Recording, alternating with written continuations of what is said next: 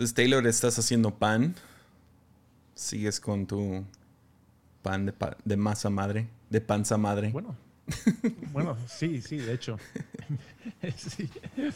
Uh, yeah, oh man. Eh, se ha vuelto uh, de los mejores hobbies. Uh, me fascina, me fascina. Ahí también le, le pasé un libro a, a, Gabo y está también haciendo panes y faltas tú, Jesse, nomás. Falto sí, yo. Jesse. Nada más le tienes que invertir como 14 horas para hacer un pan.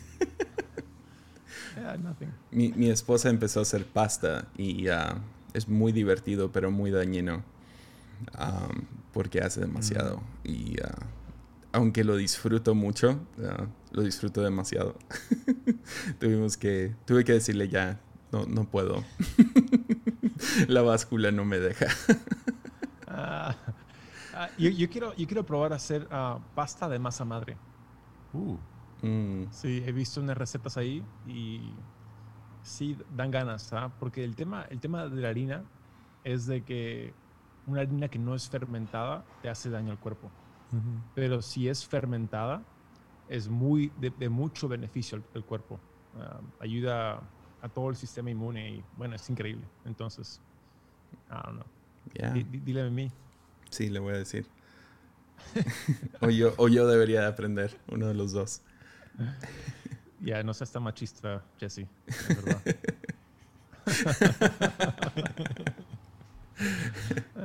¿Cómo ha estado su semana?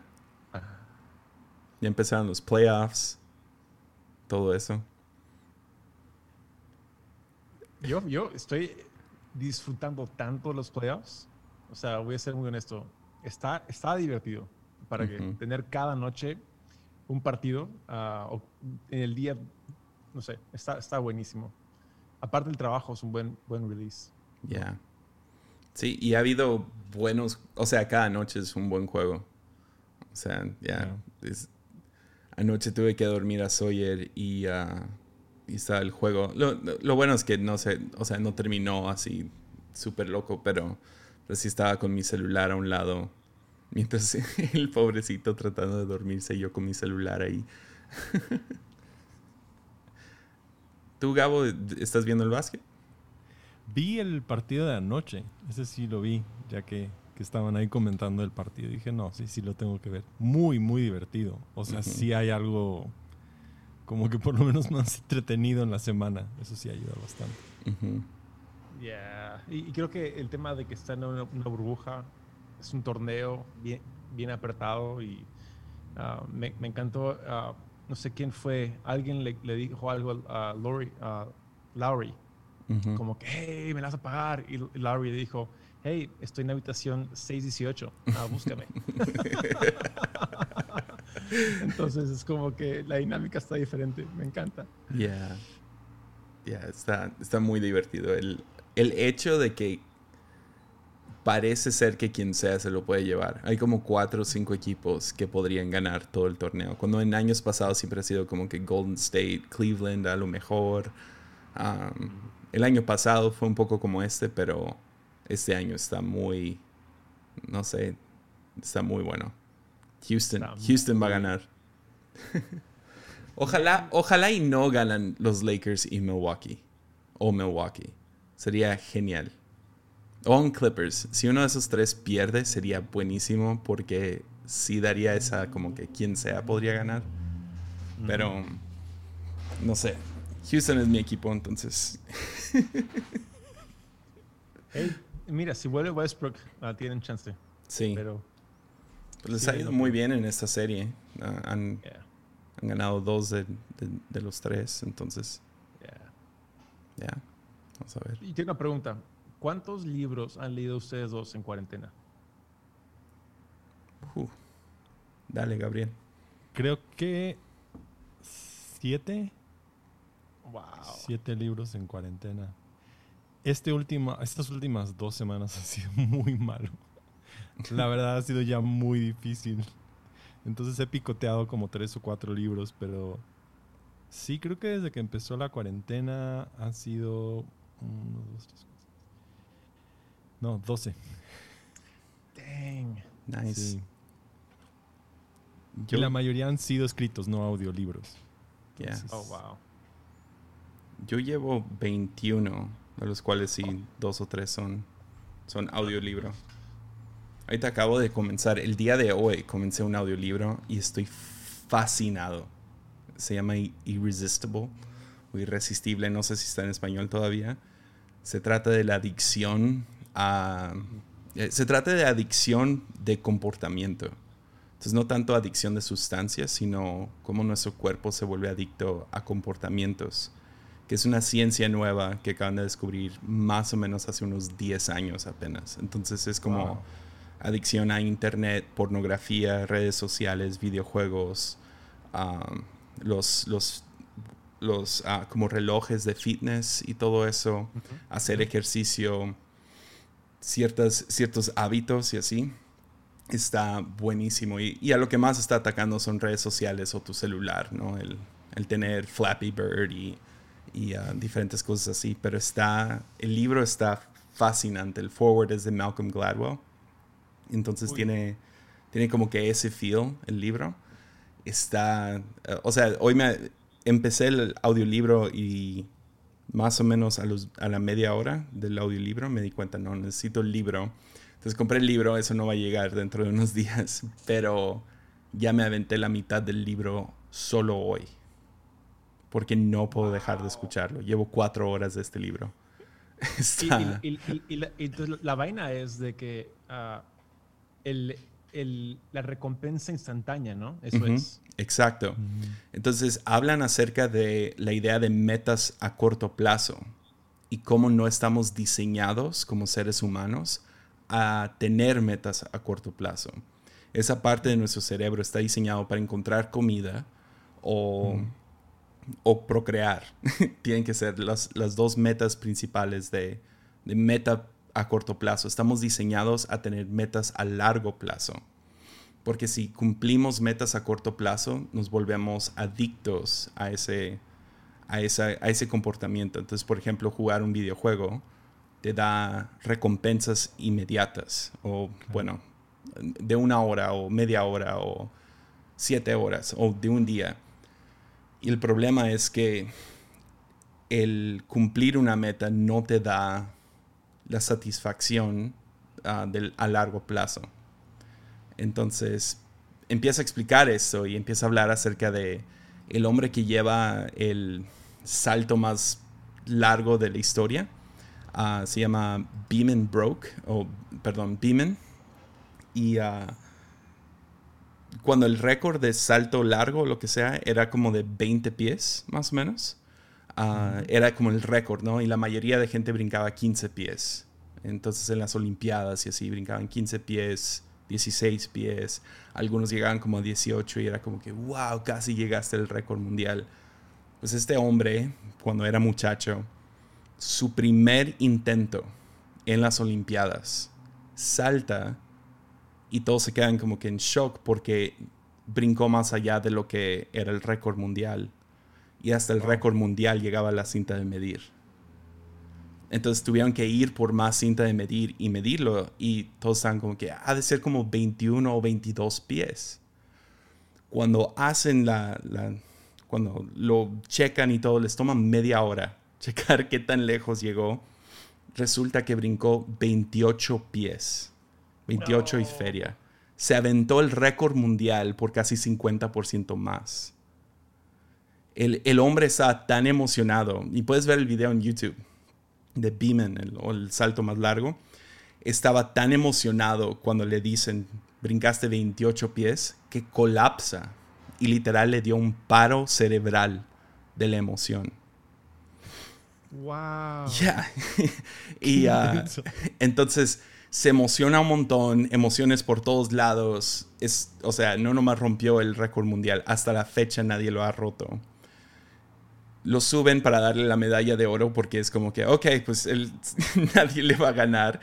Se sube, él ganó y dice que cuando se paró en el podio, el podium, podium, ¿sí? Algo así. Se para ahí y uh, se dice a él mismo, ¿qué es lo que sigue? y oh, depresión inmediata entra en él.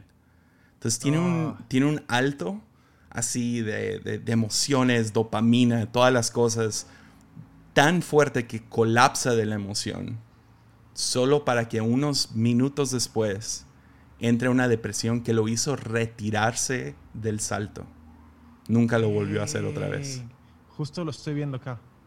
Justo a ver, a ver. El video. Sí. Muy loco. Entonces el libro propone que la idea de tener metas en la vida no es, no es saludable. Y uno de cada 20 libros sobre la faz de la Tierra hablan de metas. No sabía esto. Y habla acerca de qué tan dañino es para nuestro cerebro tener metas a corto plazo, querer cumplir con las calorías en el reloj o ah, terminar tantos libros en un año o ah, correr tanta distancia que no es, no es necesariamente bueno porque siempre estamos buscando el próximo high, ¿no? Pues. Entonces nunca es suficiente y esto te puede llevar a volverte adicto a ciertos comportamientos. Yo, yo no sé de ustedes, ah, de hecho, por los que no saben esto, Gabo y yo somos el 5 Enneagrama y, ah, pero con ala 4. Y Jesse es un 4 con ala 5. Ah, poco, ¿Eres 3 o 5? ¿Qué eres? Más 5. Más 5. Eh, pero, pero no sé ustedes, estoy curioso, pero ah, para mí, cada vez que tengo un, un home run de prédica, literalmente entro en depresión instantánea. No, ya, 100%. O sea, donde dura, dura minutos, bajo de la plataforma, estoy tranquilo, estoy bien, espero que alguien me diga buen trabajo, porque sé que hice un buen trabajo, seamos honestos.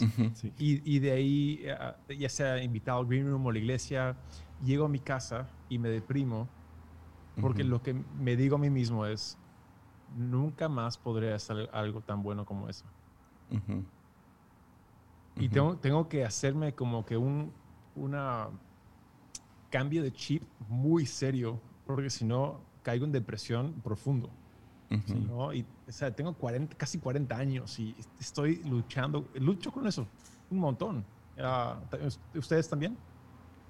Sí, llega el momento en el cual te preguntas si puedes volver como a, repetir algo que viviste. O sea, incluso también pasa con el podcast. Hay uno y lo haces y estuvo muy bien y sientes que todo funcionó y de repente el próximo no sabes qué va a pasar y te da una, o sea, sí hay como ansiedad, depresión y porque el high puede ser muy bueno, o sea, como que ya lo lograste, lo obtuviste, pero no sabes si se puede repetir. Y hay un, no sé si es miedo de ti, de, de, la, de cómo es, pero nos atamos mucho a cómo es la respuesta. Entonces sí, sí, los lunes pueden a veces ser difíciles. Ya a, mí no, a mí no me deprime si predico mal. Que sé que puedo ser mejor. Me deprime si predico bien. Oh, wow. Sí. ¿No? Entonces, si predico mal, digo, ah, yo, okay, yo sé dónde fallé, yo sé que mi cadencia o, mi, mi, forma o mi no hilé esta idea, sé que puedo ser mejor, pero si lo hilé todo perfecto, mi cadencia fue spot on, ahí entro en depresión.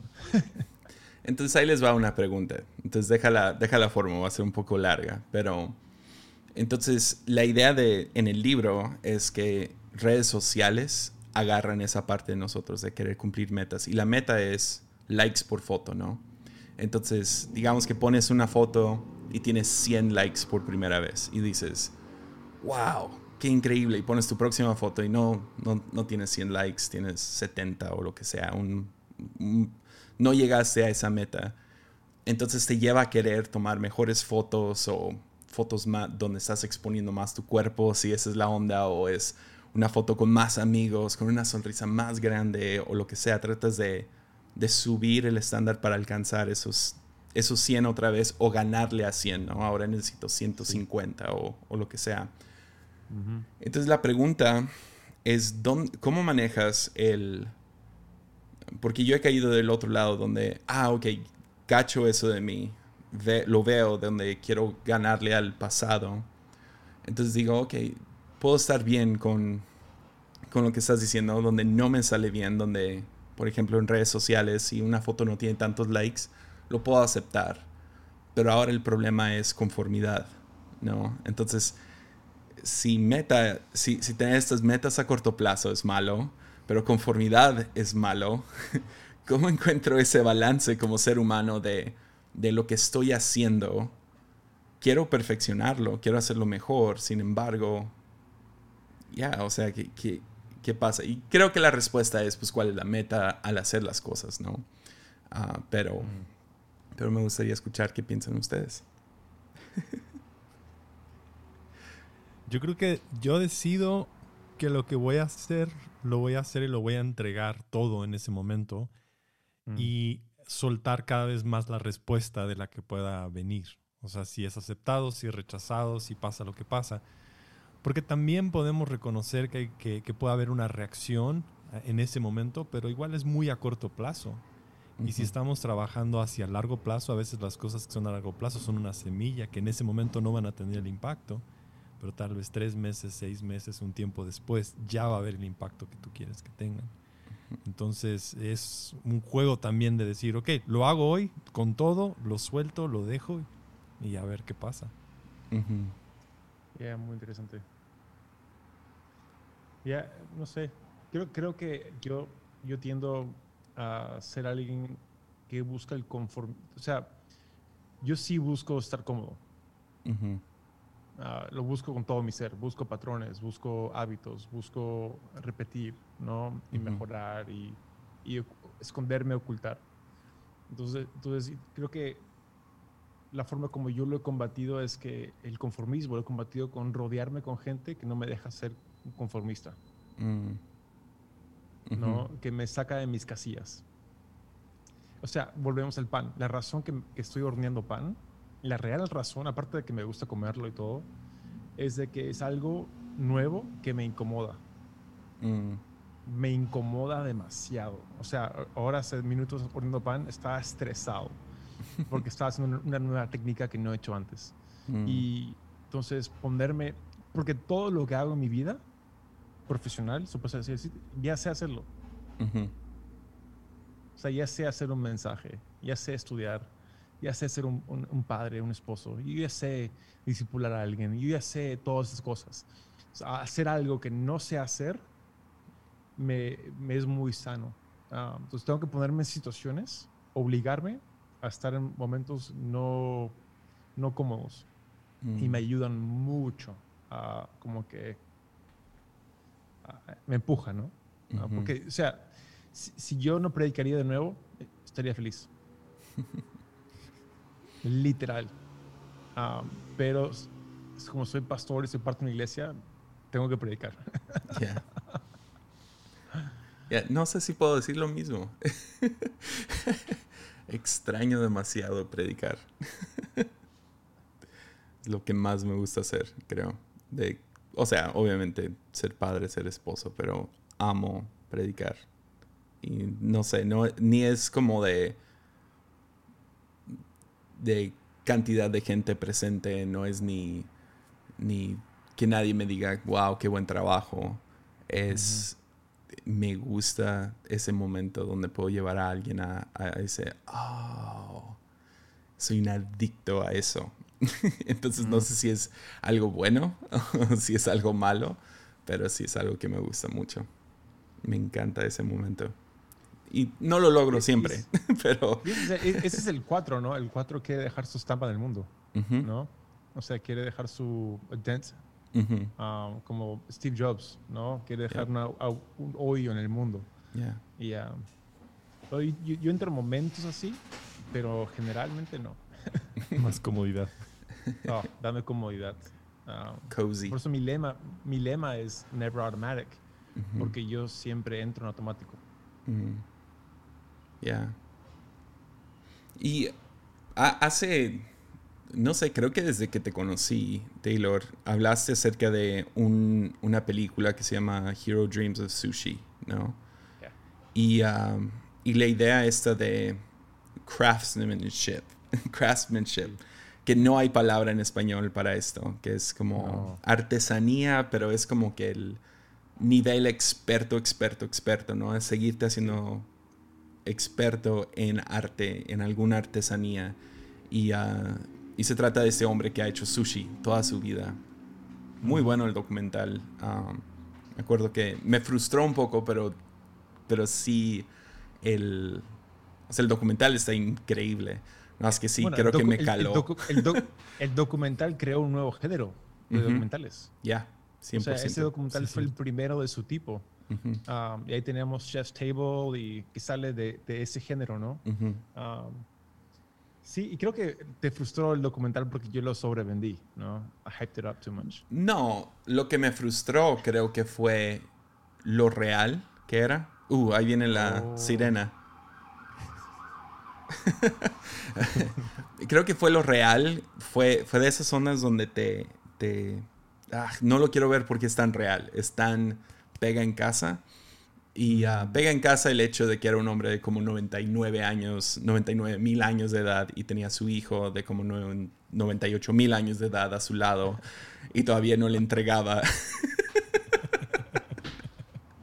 su puesto de sushi. y dije, no, no quiero tener 80 años. Sí, sí pero no, pero sí. pero, pero lo que sí me impactó es, es esa idea de seguir nomás mejorando. No, ahora este hombre ha tenido como gente como el presidente Obama fue y comió en este restaurante sushi que, o sea, tienen que ver el documental. Está en un, ah, Sí. en un metro, ¿no? Y es un hoyo en la pared y, y o sea, gente impresionante de todo tipo ha ido a comer a este lugar, pero ah, otra, otra sirena ahí va. Wow. Algo pasó. Ah, gente ¿Tú lo has se burla. ¿Mande? Ah. Deja muteo esto mientras ustedes hablan. ¿Has visto el documental? Sí lo vi, recuerdo que lo mencionaste en la conferencia. Ah, Y-.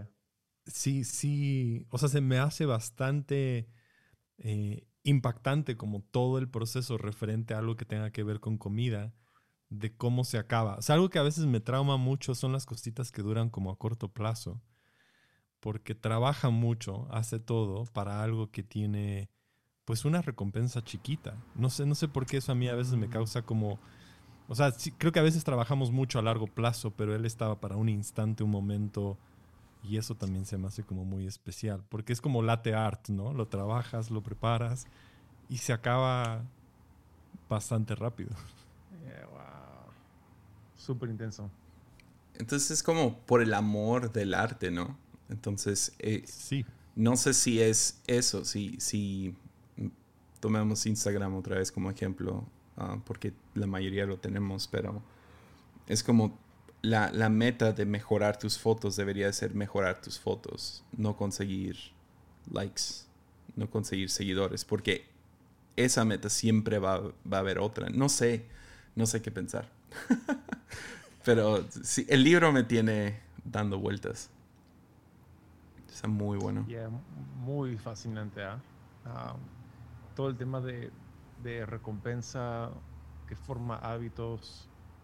um, y es un ciclo vicioso, ¿no? Que da vueltas y da vueltas. Y, y romper ese ciclo, un ciclo no sano, es, es probablemente de lo más difícil que hay. Um, justo este año estaba leyendo un, un libro que se llama Hábitos Atómicos Mm.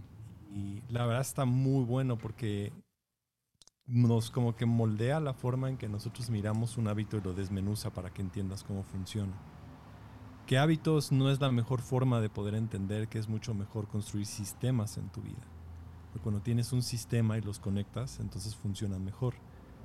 Y la mejor manera de poder hacer un hábito es linkearlo o conectarlo con otro hábito.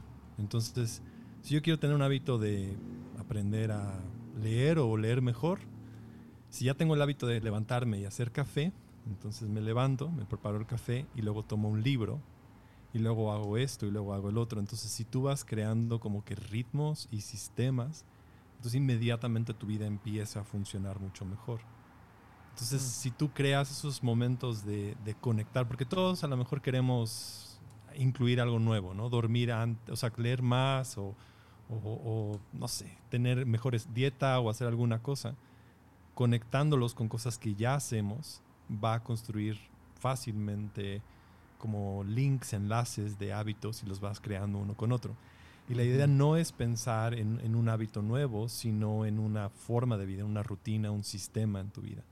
Entonces, ese libro de hábitos atómicos ayuda mucho para entender cómo los va desmenuzando y te explica por qué sí, quién no. Y, incluso hábitos de, habla de hábitos de gente que ha estado utilizando heroína cuando estaban en la guerra en Vietnam Mm. y que los soldados que estaban ahí totalmente adictos por el entorno en el que estaban, cuando regresaban a Estados Unidos, 50% de ellos dejaban de utilizar heroína. Y eso que es una de las peores drogas.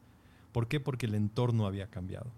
Wow. Entonces te explica de entornos, te explica de ambientes, te explica de rutinas, te explica de sistemas, pero aún los peores hábitos sí pueden ser transformados.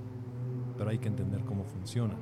¿Y qué hay detrás de eso? no? Y, y mucho es nada más entorno. O sea, es más fácil que tú puedas eh, comer pan si tienes cuarentena y estás en tu casa y estás haciendo eso. Va a ser más fácil que, que vayas a la cocina, ¿no? Mm. Yeah, wow. Muy interesante. Muy, muy interesante. Y siento, ahí, ahí es donde yo podría ah, amarrarlo a esa enseñanza que dio Rob Bell um, sobre Levítico. Ujú, Al inicio hablan ¿no? de, de las nuevas ordenanzas y todos celebraron, cayeron detrás como que, ¡yay! regocijaron después de la ley porque era un, alivio y de ahí un, un nuevo patrón, ¿no? 450 años de Egipto y un nuevo patrón. Y de ahí, como todos tenían que dejar sus carpas para ir al lugar de reunión, al centro. Y él dice, me encanta esto, que el, el lugar de reunión, o sea, la iglesia entre comillas, era el lugar donde veías cómo se podía, co- como donde veías una nueva alternativa a cómo se, se podía vivir la vida. mm, Y que esa idea de la iglesia me, me capturó, de que la iglesia es aquel lugar donde la gente sale de su rutina, su- sus hábitos, van a la iglesia y ven otra rutina, otros hábitos. ujú. Y es donde quizás te da fuerza e ímpetu para volver y ser un agente de cambio en tu entorno privado, ¿no? Ujú. Um, la iglesia es importantísimo en ese aspecto, ah, ¿no? Eh, no sé, a mí me, me, me capturó la idea, me fascina. Sí. Es que ambientes también forman mucho cómo nosotros nos sentimos. O sea, Mm. nos motivan, nos inspiran. Si, si tú tienes a- alrededor de ti más, no sé, quieres comer saludable y pones fruta, vas a crear un ambiente que inmediatamente le está dando señales a, a lo que tú estás haciendo, a cómo piensas o cómo actúas. Entonces, mucho de lo que vemos y de lo que nos rodea inspira cómo lo hacemos. Por eso pienso que lugares que tienen mejor arte o, o mejor estética inmediatamente van a inspirar a las personas a cierta forma de pensar, a cierta forma de comportarse. Si, si, si lo, creo que Giuliani hizo esto cuando estaba en Nueva York, que tuvieron esta ley de las ventanas rotas. Ujú, Entonces quitaban las ventanas, reparaban las ventanas, y si las ventanas estaban arregladas en Nueva York fue bajando el crimen, porque ventanas rotas llevan a esto, que llevan a otra cosa, que llevan a otro problema, que llevan a otra situación. ujú. Y arreglar algo a veces chiquito ayuda a que la gente cambie su forma de, de pensar, de actuar, de cómo te comportas. Entonces tengo un amigo que tiene un restaurante y, y es una taquería. Y aquí en México las taquerías son hechas, normalmente tú vas al baño y es un desastre, o sea, está horrible. Y él lo que hizo es que sus taquerías tienen los baños como de Hilton. O sea, tú entras y son de mármol con luz y todo. Sí. Y lo que él notó es que cuando el baño era así súper classy, muy bien diseñado, la gente lo, lo protege, lo cuida. Nunca ves el baño destruido. Pero un baño que no tenía muy buena ca- calidad, la gente lo destruye peor. O sea, Entonces es, es interesante que un lugar así, una taquería, que es a lo mejor en México como que un lugar que la gente no está pensando en, en tener un buen baño, él los tenía top. Y la gente cambiaba su conducta porque ese ambiente le exigía interiormente a comportarse de una manera diferente. Uf. Y creo que la iglesia también hace eso, nos eleva a, a algo mejor. O sea, es como tú puedes comportarte mejor, tú puedes ser alguien mejor, nos eleva a, a una vida espiritual diferente, como lo que decías de, de Yeah. Levítico, mostrando el cielo en la tierra, ¿no? Yeah. Está fue, bueno. Fue, fue, fue muy interesante. El año pasado me tocó ir a la iglesia de Word of, Word of Life en, en- del pastor Brian Zond y ellos tienen, una, una, tienen tres auditorios. Y es- antes eran una mega, mega iglesia, entonces tienen su auditorio como para 1500 personas, ¿no? Enorme la cosa. Y luego tienen un auditorio que era como el de jóvenes y es como que un cuadro, ¿no? Y caben unas, no sé, 350 personas. Pero también acaban de construir, bueno, hace unos 5 a 10 años, no sé hace cuánto, pero construyeron como que una capilla. Y la capilla estaba hermosa. O sea, entrabas y tenían música bajita y, y está abierto 24/7. O sea, tú puedes ir a esta capilla cualquier hora del día. Ah, creo que 12 horas, no sé si 24/7, pero está abierta todo el tiempo, cada día. Y era muy interesante ir de un cuarto al otro porque nos tenían, eh, estábamos en un congreso y cambiabas de cuarto. Y era interesante cuando entrabas a la capilla, uh, cómo literal podías ir en el lobby caminando y, se escuchaban todas las voces de todos haciendo su escándalo. Y el momento en que entrabas a la capilla, todos bajaban el volumen. Eh, era muy interesante y todos estaban como que más callados, más respetuosos. Ah, y eran, o sea, había varios jóvenes y todo eso. Y, el momento en que entrabas ahí, te, te no sé, te, te, callabas. Entonces sí, arquitectura, ambiente, todo esto tiene tanto que ver. Y fue una de esas cosas pequeñas que noté que fue como, ah, qué interesante que una habitación literal cambió todo, todo el mood. El, el, había como que una reverencia para el cuarto. Que es muy interesante que arquitectura te pueda hacer eso. Uf. Lo, cual, lo cual con el tema de esta pandemia, ¿no? O sea, la mayoría de gente está en cuarentena, ¿no? se han quedado en casa más que, más que nunca antes en sus vidas. Y um, es, es, una dinámica bien interesante, ¿no? Y estoy um, expectante de leer libros sociológicos de acá a un tiempo sobre este experimento social que causa en la, en la psicología de la gente, ¿no? O sea, por ejemplo, mis hijas, que literalmente han salido creo que tres veces, cuatro veces en, en cinco meses. Es una... O sea, ¿qué, qué, qué, va a ocurrir en su, en, en, su forma de pensar, en su forma de ver, hablar con gente? No sé, me, me, me parece bien, porque no sales de tu ambiente. Quedas, estás en el mismo ambiente todo el tiempo. Ya. Ya va a ser muy interesante. Ahorita está, tengo Twitter abierto y literal dice próxima epidemia a uno de salud mental. Ya. Wow. Y no, no, lo he leído, pero es algo de Bloomberg o algo así. Y, pero sí, creo que todos tenemos ese, por lo menos pastores tenemos ese miedo con nuestra congregación, que cuánta gente eh, que amamos, que hacemos vida juntos, están luchando mentalmente en medio de todo eso. La ansiedad, el, miedo, si me da o no, qué va a pasar con mi salario, cómo se va a ver el trabajo en el futuro, el negocio va a sobrevivir o no. los niños, lo, lo, vi muy fuerte esta semana ya, lo hablé la semana pasada, pero, pero ha seguido esta cosa donde mi hijo vio un video, un familiar de nosotros le enseñó un video con fantasmas o algo así. Muy, muy mala idea. Pero lo hicieron. Vio este video y, y se asustó de más, como muy por encima de lo que debería o ha enseñado en el pasado. Llorando inconsolablemente cada noche. O sea, tener que, que estar ahí orando con él a una noche. O sea, estamos dos semanas ya. Y sigue diciendo, papi, el video me da miedo. Papi, el video me da miedo. Y como al segundo o tercer día me di cuenta, eso no tiene nada que ver con el video. Eso tiene que ver con todo lo demás. Y encontró algo con que, eh, como que fue como que se destapó un, no sé, un refresco que acabas de, de agitar, ¿no? Y salen todas las emociones de una. Y ah, siento que muchos estamos así. Es la razón que en Estados Unidos ves todas estas protestas. No sé si tiene tanto que ver con lo que está pasando creo que genuinamente hay gente que está protestando lo que está pasando, pero ¿cuánta gente no nomás mm. es como que quieren, quieren sacar todas estas emociones ah, en forma de enojo? Ya, sea, no sé, no tenemos ninguna escapatoria para nuestras emociones. Ah, entonces tenemos que sacarlo en redes sociales o tenemos que sacarlo con cualquier cosa que venga hacia nosotros, tenemos que nomás vomitar encima de eso porque todas nuestras emociones. Entonces es muy, muy interesante ver qué es lo que está pasando. Yo, yo lo he sentido, definitivamente. Hay cositas que no deberían de ser gran cosa en mi vida. Y es como que se destapa el, o sea, se, se, saca toda la presión, ¿no? Y ya. Cuéntanos, Jesse. Esto casi iba como catarsis.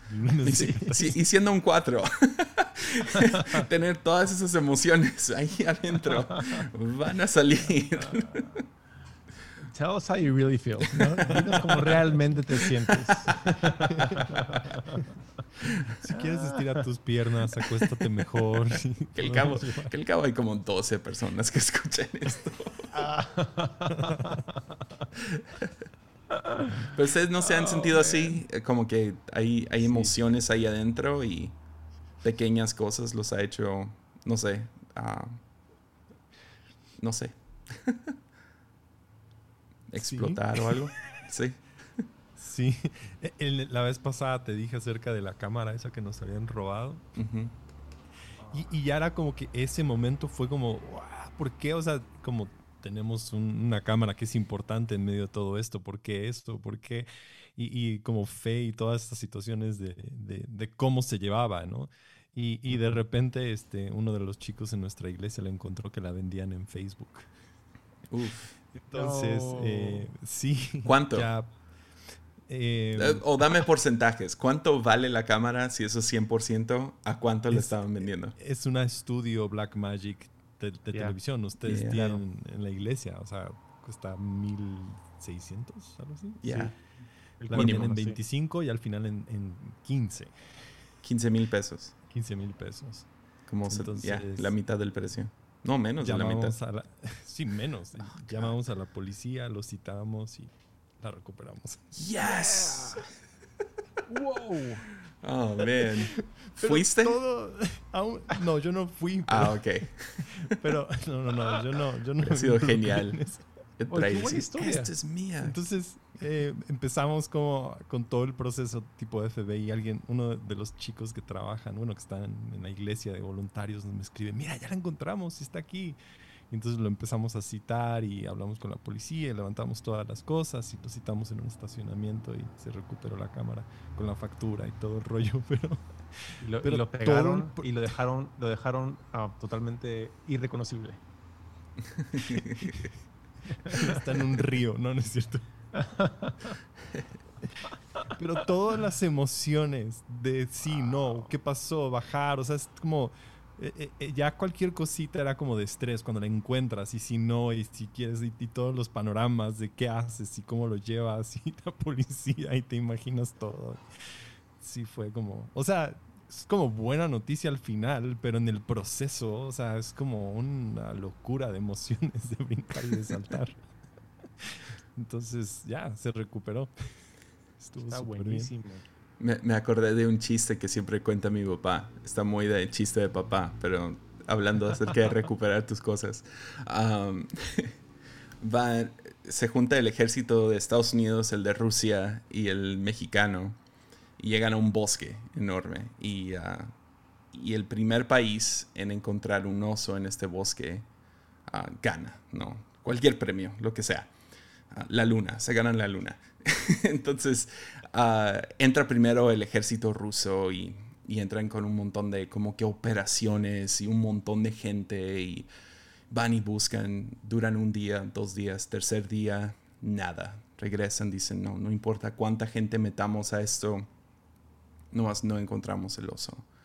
Va el ejército de Estados Unidos, ellos tienen toda la tecnología, entran con todo, tienen drones, láseres, satélites, ah, comunicaciones, toda la cosa. Pasa un día, dos días, tres días, nada. Llegan algunos federales, nomás una camioneta. Y ellos llegan y dicen, vamos a encontrar el oso. Entran, entran al bosque y regresan como en media hora con un venado. Y les dicen, ¿y el oso? Y le golpean al, al, venado, al venado y el venado dice, soy un oso.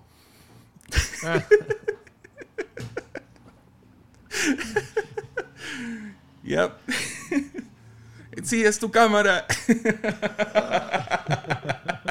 Y era una GoPro así chiquita. Oh, man. Qué feo, me estoy riendo de brutalidad policíaca en el 2020. Pero sí. Gabriel, yo creo que Jesús hubiera sembrado la cámara. Ya. Lo hubiera bendecido. Sí, se lo hubiéramos dejado, nada más. Sí, sí.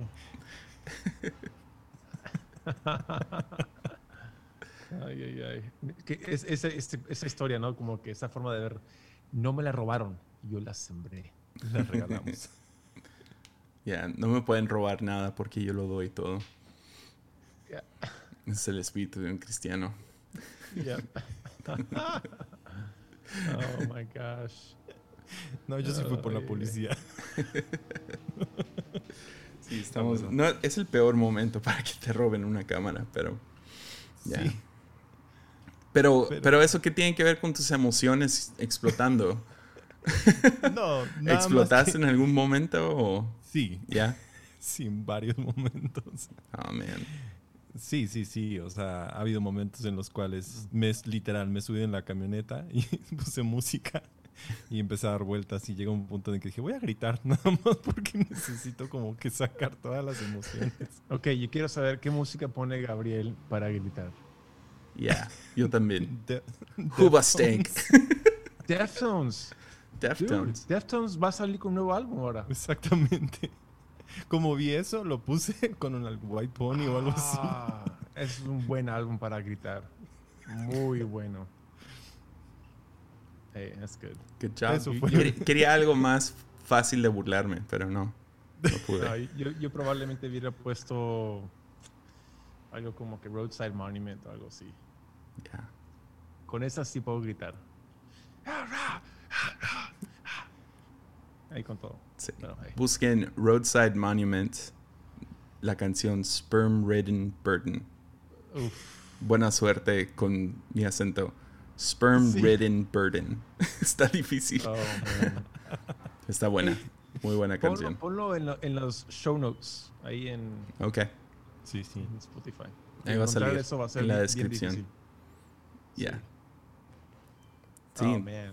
Cuando escuché Eh, que, eh, que Taylor escuchaba Roadside Monument, fue como ya, encontré un amigo. Alma gemela.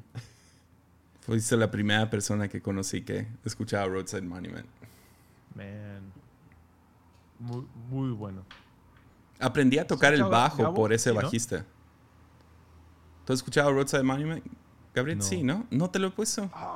Sí, sí. 100% te he puesto Roadside Monument. ¿Tú crees? 100%. Es- No te es gustó. Como que, Ah, No. Es como que emo, screamo, um, pero a- ellos son los primeros antes de que se volvió una, una algo pop,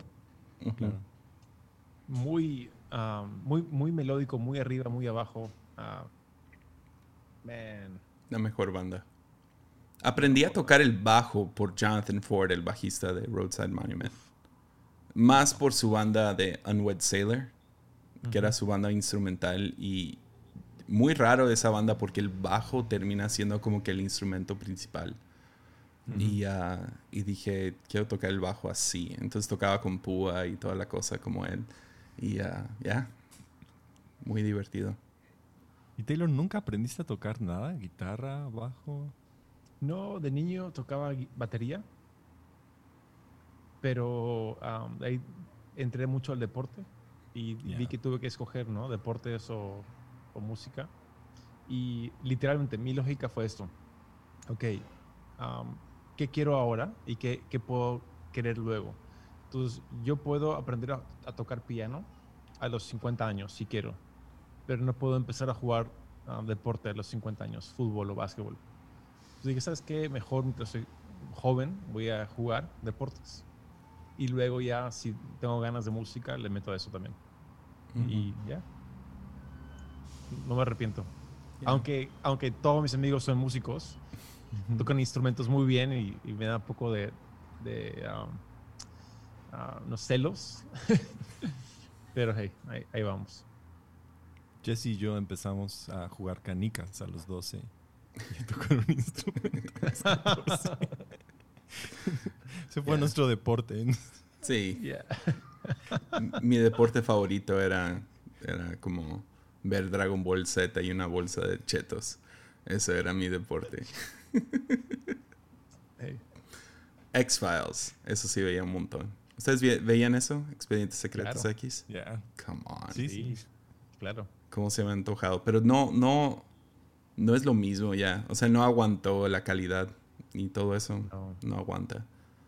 El momento Es era. eh, eh, era bien antiguo también, ¿ah? O sea, noventas. Algo que... Sí, pero hace unos, o sea, cuando yo era adolescente compré todos los, todas las temporadas. Entonces tenía todos y me acuerdo que me fui así. Ni me acuerdo cuántas temporadas son, pero me aventé todas. Y todavía era como que increíble. Y hace poco dije, ah, se me antoja ver un episodio. Y vi un episodio y fue como, no, ya no aguanta. Ya con la televisión que tenemos hoy en día, nada que ver. O sea, creo que seguía siendo bueno antes de Lost, pero luego entró Lost y arruinó toda televisión antes de nomás la calidad y todo. Ya. Hey, es tan cierto eso. Hay, hay buen televisión ahora. O sea, muy buen televisión. Ah, yo estoy todavía impresionado. Sé que Gabo, tú lo has visto. um, pero Dark. Uf. El nivel cinema- cinematógrafo de Dark Yeah. es de otro mundo. O sea, ¿con qué presupuesto han filmado eso? Ah, aparte de, de cu- cuán, cuán bien escrito está. Ah, Sí. Impresionante. No lo he visto todavía. No. Y a- aún viéndola en alemán y todo lo que está pasando, tiene una capacidad y, y está o sea, tan bien hecha, termina tan bien, está, o sea, el final es buenísimo, o sea, todo está tan bien hecho antes de hacer spoilers, pero tú no lo has visto, Jesse, pero en serio que sí está muy bien hecha. Sí, acaba limpio, acaba bien limpio. Sí. Ah, Ah. qué bien. Atan los cabos de una forma bien, ¿no? No es un Lost que acabó horrible. Ah, A mí me y gustó el final de Lost. Que acabó, que acabó fatal. Pero. um, Lost sí me gustó el final. O sea, no, no es lo que, o sea, hubiera sido todo bueno fue que un hubiera... sueño. Todo fue un sueño debajo del mar en un avión. Eh, Ah, no me decepcionó tanto. Me acuerdo cuando lo vi, no me decepcionó tanto. ¿Qué no era el purgatorio? Sí, es, purgatorio, sí. tipo, todas las religiones van al mismo lugar, tipo así. Que era como que el feel de esta serie. Entonces, ya, ya, ya cuando... No sé, no- creo que no tuve mis expectativas muy altas con el final, porque dije, ¿cómo van a acabar esto? O sea, había tantas preguntas y se acaba con... creo que lo- ya lo estamos spoileando, pero... se- Ah, se- si no visto Lost ya, en el es- es- 2020. es su bronca, ¿no? Pero, pero como eh, toda la última temporada, como que había tantas preguntas, dije, si tratan de resolver todo esto con el último capítulo, va a ser horrible el último capítulo. Entonces, me gustó que se acabó sin resolver mucho. Eh, y, no sé, ah, que, creo que no estamos programados para disfrutar finales inconclusos. Cosas como No Country, no Country for Old Men, que se acaba y el, el villano, no, no sé si debo de Pero eso, decir el final. eso fue muy buena película. Ya. Yeah. Pero sé cuánta gente sea- estaba frustrada. Esa, también la de Christopher Nolan, la del sueño, la de los sueños, Inception, ah, donde se acaba y no sabes si, si siguen el sueño o no. Y, o sea, a mí en lo personal me gustan, se me hacen, no, no siempre, pero si la película lo amerita, eh, lo, lo- Pero, pero, pero para mí eso es diferente que Lost. Lost es concluso. Hey, Ya. están, están en el, el otro mundo, en otro- la otra vida, ¿no? Ujú, Ah, se lo están una imaginando. capilla blanca. mm. Sí, no es. Ah, en cambio, lo de Inception, sí, o sea, hey, te deja con. Hay muchas opciones y son una de dos. Tú- tú- Ujú. lo que quieras tú, esa, es- esa es. Ya, Ah, en fin. Ya, no sé. Por- y lo que pasa con Dark es que es extremadamente complicada. Ujú. A lo mejor hasta más que Lost, pero al final, o sea, está... Ah, no chido. sé si es la mente alemana que es como Mercedes-Benz, así. Eso es lo que es como, wow. Dicen O que sea, la mejor teología es escrita en alemán. No me acuerdo quién dijo eso, pero escuché a alguien hablar de, de cómo los teólogos, eh, que, que la mejor literatura teológica está en alemán. porque hay algo con ese lenguaje que explica mejor a Dios y la Biblia. Ah, pues Martín Lutero era alemán, ¿no? Entonces hay sí. Bonhoeffer, um, Karl Barth, creo. sí. No estoy seguro, pero creo. Pero que los, la mejor literatura está en alemán. Cuando se trata de, de mm, teología.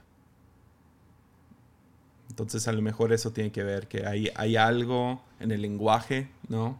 De alemana que, que te lleva por, no sé, no sé. Empecé esa- ese pensamiento sin, sin ninguna dirección. A ver a dónde cae. Dato No, curioso nomás. Sí, sí se moldea mucho nuestra forma en que pensamos cosas, si son masculinos o femeninos, como en español, en inglés, en las palabras. Entonces, eh, las palabras que utilizas para describir, creo que el ejemplo que utiliza Jonathan Merritt, una de esas cosas, él decía de puente. Creo que puente en, en español es masculino y en alemán es femenino. Entonces utilizarías palabras que serían hermosa, y, ah, refiriéndote a un puente, y nosotros Mm. utilizaríamos fuerte, resistente. Entonces a veces sí el género te puede dar también una mejor comprensión del lenguaje. y Yeah. bla, bla, bla. Pues la película es es La Llegada, ¿no? De Arrival. Eh, O sea que ah, es una película perfecta. Ah, pero la, la idea de cómo... Y los tres somos bilingües, entonces entendemos que sí hay una diferencia. Por ejemplo, hace rato hablando de craftsmanship, no hay esa Sí. palabra en español, entonces No. es casi como si no existiera craftsmanship. Aunque sí hay vistazos de eso, pero no está dentro de la cultura de Latinoamérica, el Sí, craftsmanship, Ah, como lo estaría en japonés o en algunas Sí. otras partes del mundo. Pero ah, ya es interesante cómo el lenguaje crea diferentes cosas, no sé. Ahora, ahora, ahora, los es- eh, asiáticos son buenos en matemáticas, ¿no? Porque los números son letras Ujú. chiquititas. Ya. Son de una Yeah, sílaba, ¿no? wow. Son una sílaba, entonces por eso pueden contar más rápido, porque nosotros nada más podemos aprender cierta cantidad de números. Y en chino es más fácil aprender números que en español, en inglés, en todos los demás. Es Ah. 1, 2, 3, A. Ese es otro rabbit trail. Sí, no, ahora, ahora, eso me lleva a... He estado frustrado con todo el tema de... eh, No sé que si ha pegado fuerte en México, pero de hecho en, en Perú, el tema de quitar lo femenino y masculino en, en palabras is- en español. Oh, wow. Escri- No. Escribir cosas Sí. con X en vez de con que con o sea o usar una, una E, ¿no? En vez Sí, de ajá. los carros o es les carros, Mm, ¿no? La gente, le gente. mm. Y a, mí- a mí me frustra tanto eso de querer reescribir ah, toda una forma de... No, es, no, bueno, e- el español en sí, ¿no? No, sé qué piensan. Lo, lo he visto un poco en Estados Unidos, que hablan de como latinos, pero en vez de usar la O o la A, usan la X, entonces es como Latinx. Um, Pero no sabía que ya estaba entrando esa onda a Latinoamérica. Supuestamente empezó en, en Francia, como que empezaron a cambiar la- las letras y, se empezó a convertir como una manera y ahora lo adoptamos un poquito en español, como decía Taylor, de meter la E en lugar de O y A. A, a mí se me hace como... Qué frío. Es demasiado postmodernista ya, o sea, de meterse en esta idea de... Ok, quitamos todas las palabras que hemos entendido y ahora, no sé, hasta estamos perdiendo la, la- palabras, la riqueza del vocabulario. O sea, no sé, a esa parte a mí no, Ah, más por eso. Sí, eh, y, y- y bueno, ah, por ejemplo, vemos de que el, ah, el griego, ¿no? Tiene eso femenino masculino. No sé si el hebreo también, creo que sí, pero para mí es fascinante, ahora viendo un poco a teología, de que la Biblia dice que Jesús vino en la llenura de los tiempos, ¿no? Cuando ah, Roma había hecho carreteras que nunca habían hecho antes. Ah, era, era fácil viajar. Había un idioma en común, el griego koiné, donde podías todos hablaban, es como en el inglés, ¿no? Hablabas tu, tu idioma y el griego. Ah, y era un idioma escrita, ¿no? En fin. Para mí me, me fascina de que Jesús vino en ese tiempo con un idioma que, que tiene femenino y masculino, ¿no? Mm, ah, no vino hablando, digamos, inglés, que no tiene masculino y femenino. Inglés es neutral en cómo, en cómo se habla. Ah, entonces, no sé, creo que a, a- a mí, a mí me lleva a pensar de que a veces queremos limpiar todo y, Jes- y- y, eh, a Dios le gusta la complejidad Ujú. de, de ese balance, ese, ese, va y viene. Ah, me fascina. Ya. Ya. Sí, o sea. sa- Sabían otro dato, nada que ver, pero. pero hablando de lenguaje, am, el Antiguo Testamento usa mucho verbo y el. ah, ¿Cuál es la palabra para noun? Se me fue. Sustantivo. Sustantivos. El Nuevo Testamento usa mucho un sustantivo. Y esa es la razón que es mucho más fácil para un predicador predicar desde el Antiguo Testamento que del Nuevo. Wow. Porque, por ejemplo, el Nuevo Testamento, ah, bueno, aparte de Jesús, porque las, las historias de Jesús, pues tienen mucho verbo. Jesús fue, hizo, habló, contó historias donde hay como que sucesos, pero las cartas de Pablo es más sustantivos. Entonces comparas algo como Primera de, de Corintios 13, el amor es esto, es esto, es esto, es esto. Y comparas eso con la historia del hijo pródigo y el padre, te captura más el corazón la historia del hijo pródigo y su padre que Primera de Corintios 13. Aunque Primera de Hmm. Corintios 13 describe, el otro cuenta. y ah, para un predicador, las mejores predicaciones tienen verbo. Hay, hay algo que hacer, hay algo que te mueves en eso. Hay, hay un movimiento dentro de más que una descripción. Y Pablo se enfocó más en la descripción de las cosas. Jesús contó historias porque entendía el, el poder detrás de verbos. Entonces es, se me hizo muy interesante eso. Wow. Y hab- hablando del lenguaje y la Biblia. Sí. Y, y ahí es donde, eh, por ejemplo, el inglés me fascina, porque el inglés hay una tendencia que es medio moderno de verbalizar sustantivos, Mm, ¿no? Donde tomamos una, una- un sustantivo y le añadimos acción a eso. Por ejemplo, Google, googlear. No, no es, no es un verbo, que pero lo hemos convertido en un verbo. Ah, y creo que español está poco a poco adoptando esa, esa am, forma de, de comunicar.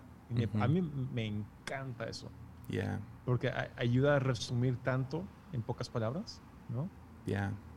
Fascinante. Creo que, nos, creo que beneficia mucho al, al, al comunicador, ah, ¿no? 100%. Sí. Extraño predicar. Lo extraño. en serio, extraño predicar. Seis meses predicándole a un... Estuve hablando de esto con, con Memelas, pero esto de Zoom es como... Especialmente cuando lo hacen como conferencias, es como estar en un cuarto de interrogación hablándole al espejo. Es como no sabes quién está del otro lado y, y no puedes, no, sabes que hay gente allá, pero no puedes ver sus reacciones, no estás, no estás con ellos, entonces le estás literal hablando como que a un espejo, entonces te estás viendo hablar y es, no sé, es, es frío, es frío, es lo que tenemos, Sí, no me voy a quejar demasiado, pero extraño hablar con un público. pero ta- también ha, ha- tenido, ha cambiado, ha obligado que cambiemos nuestra forma de comunicar. Como hablábamos antes, ¿no? El espacio crea un, un ambiente ujú, que ayuda. Entonces, como la, la capilla, ¿no? Entras y, y predicar en una capilla es diferente de predicar en un estadio ujú, ah, o en tu casa. Entonces, ahora estamos predicando no solo no un ambiente, sino a mil ambientes. yeah, Y eso es, a, a mí me saca de quicio cada vez que predico en un Zoom o algo. yeah, Yo sé que estoy predicando a, a un hogar donde hay un padre abusivo ujú, y eh, a otro hogar donde hay hijos rebeldes ujú, y todos están escuchándolo, ya sea activamente o en la cocina pasivamente. ujú. Y eso a mí me cada vez me hace una jugada mental bien fuerte. Y luego los, los dispositivos, no sabes ni en qué lo están viendo, si lo están viendo en la tele, en su celular, mm. ah, o sea, en, van, no sé, en el carro escuchándolo nomás, están en el baño, están bien vestidos o no, ya está... en su cama, viéndolo. En su cama. Ah. Ya. O sea, cada domingo yo me despierto y veo Elevation Church.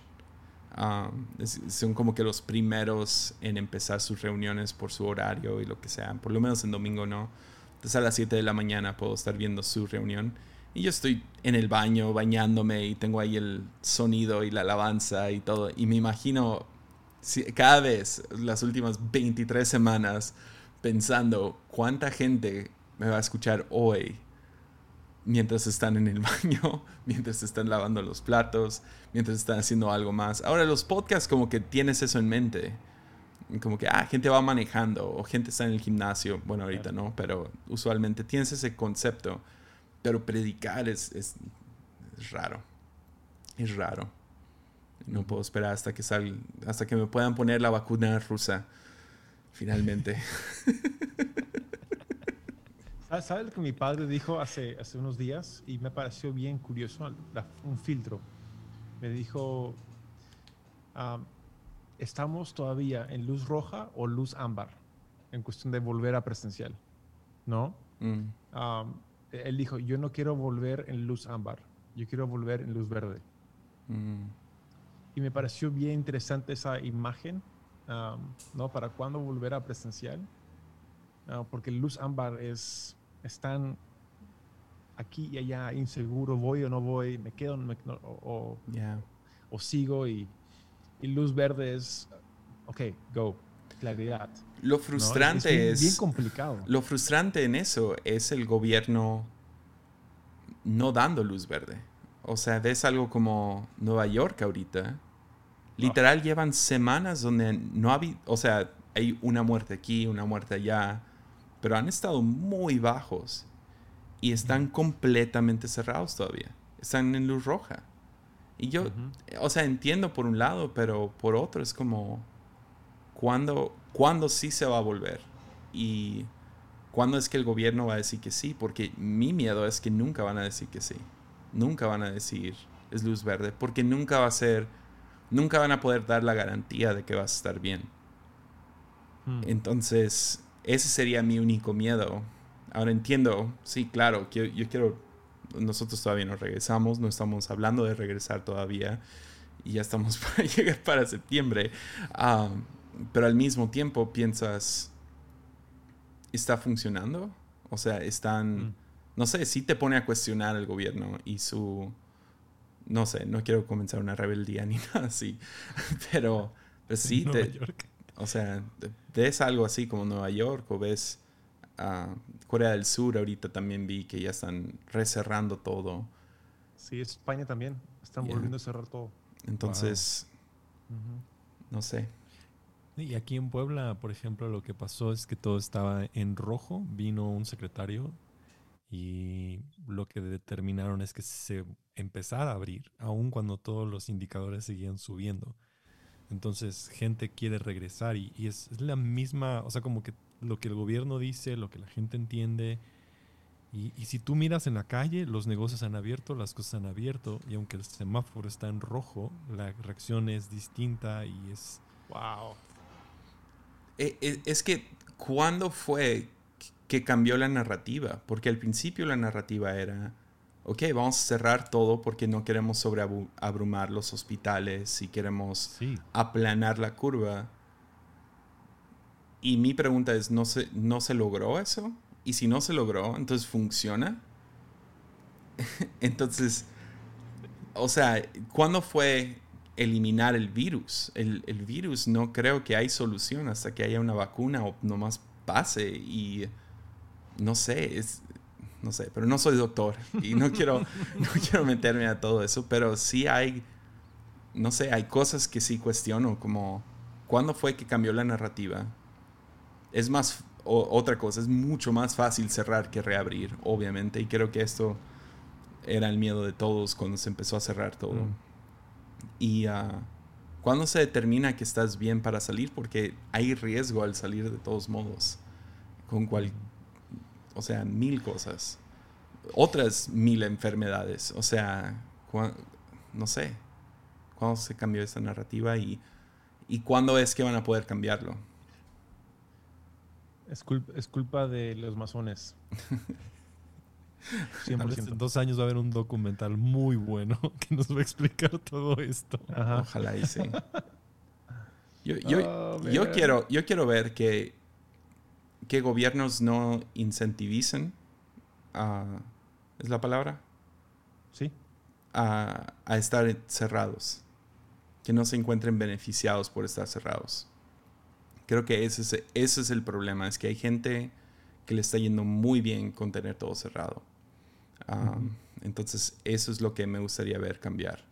¿Cuánto cambiaría la narrativa si, ok, pues si no se abren las escuelas o lo que sea, entonces maestros no van a recibir su pago? Pero si estás nomás recibiendo tu, pago sin educar, cosas así. No sé, me gustaría ver cómo funciona que, eso. Creo que has estado escuchando mucho a Ben Shapiro. esa es mi opinión. No, no, no, no. Es simple lógica te has vuelto un, conservador republicano. Sexista. Ah, de, sangre, de, sangre roja. Has cambiado mucho, Jesse. No, no, no, no. Es, es simplemente ver los números. Eso es lo frustrante. Es ver los números. No veo a nadie con una solución. La gente no son números. Tienen nombre. Ok, yo creo que ya podemos parar aquí.